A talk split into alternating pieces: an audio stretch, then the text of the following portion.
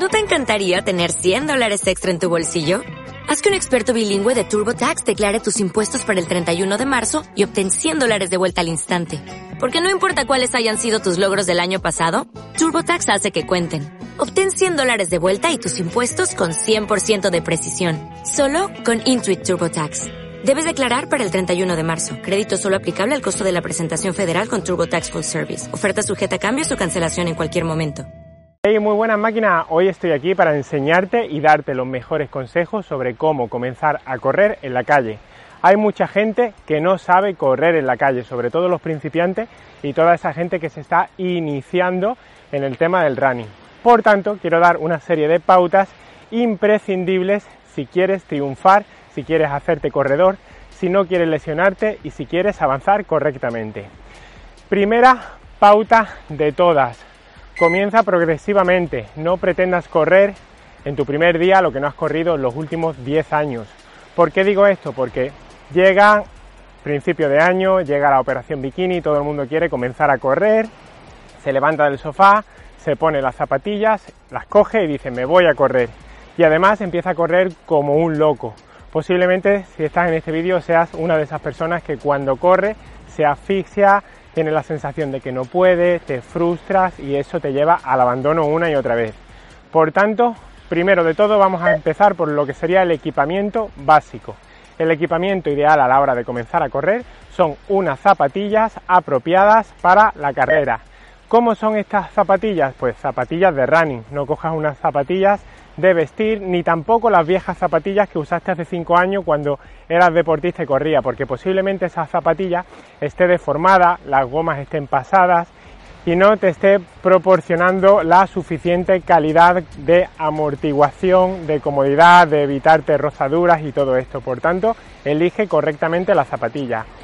Bien puedes acudir a un podólogo y hacerte un análisis de pisada o simplemente Pruébate unas zapatillas que te estén cómodas. Tampoco uses una zapatilla que te quede pequeña. Siempre que el dedo índice te entre por detrás cuando adelantas el pie. Sobre todo eso es fundamental para que no te hagas heridas en la parte de delante. Entonces, adelantas un poquito el pie y tiene que entrar el dedo.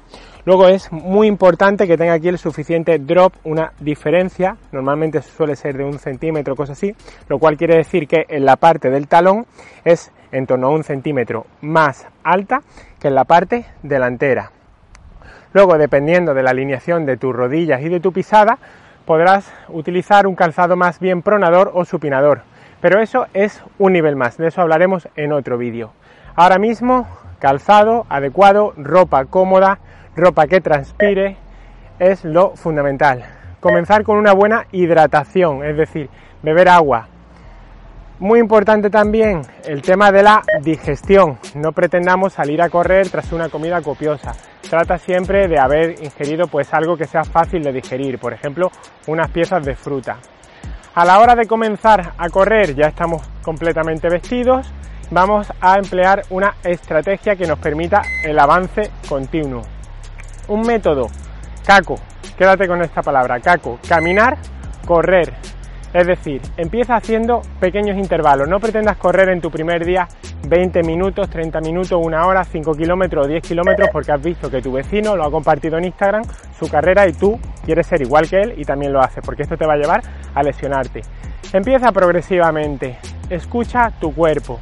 Te diría, comienza corriendo tranquilamente, haces una carrera, corres 30 segundos porque es lo que tu cuerpo te lo permite, no pasa nada, luego recuperas, es decir, Estamos, vamos trotando, calculamos un minuto, bajamos y recuperamos. Hay un vídeo en nuestro canal donde hablo de la frecuencia cardíaca. Suscríbete aquí abajo para recibir más contenidos y que de ese modo seas capaz de optimizar tu carga de entrenamiento para hacerlo de un modo ameno, dinámico, que te guste y que disfrutes. El entrenamiento nunca debe de ser un sufrimiento, ¿vale? Entonces, a partir de ahí, empiezas haciendo pequeños intervalos, escucha tu cuerpo. Lo mismo puedes correr un minuto y necesitas recuperar dos andando, que lo mismo puedes correr dos y recuperar uno, que lo mismo puedes hacer uno corriendo y uno andando. No pasa nada, cada persona es totalmente diferente. Otra pregunta, otra cuestión, ¿cuántos días salir a correr? Esto es vital tener una buena planificación, porque si pretendo ser nuevo corredor y salir a correr todos los días, me voy a lesionar por una sobrecarga, ya sea a nivel de gemelo, ya sea a nivel de pie o ya sea a nivel de problemas de espalda. Vale, paramos un poco.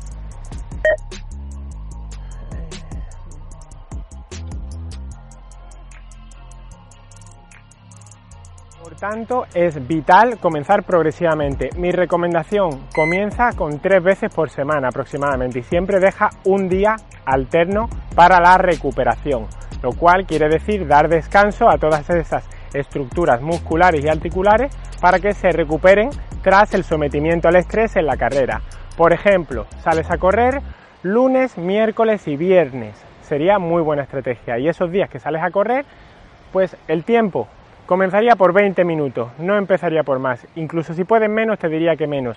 Si puedes hacer 10, 15 minutos y hacer intervalos, no pasa nada. Tómatelo con calma y ve avanzando. Ya verás como en cuestión de que avancen las semanas, cada día te vas a encontrar más en forma. Una correcta estrategia sería, primera semana empiezas con tres días en semana y haces 20 minutos y los intervalos pues puedes realizar, imaginemos un minuto corriendo, un minuto andando. En la siguiente semana incrementa el tiempo, dos minutos corriendo, un minuto andando. Y incrementas también el tiempo de la duración ligeramente. Tercera semana lo mismo y progresivamente podrás más. Y luego último aspecto muy importante, combínalo con ejercicios de fuerza. ¿Por qué digo esto? Porque es fundamental poder fortalecer todas las estructuras musculares, ya sea el gemelo, ya sea el cuádriceps, ya sean los isquiotibiales, porque de no hacerlo podemos incurrir en una lesión por sobrecarga porque nuestros tendones y nuestra musculatura no está preparada.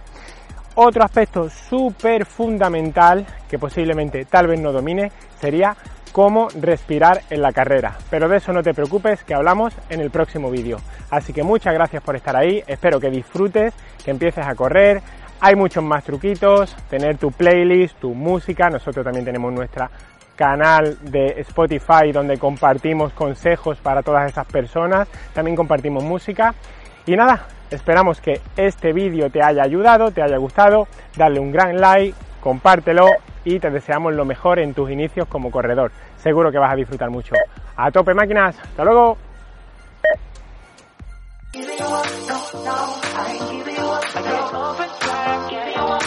no, I ain't giving you up. Can't. I'm you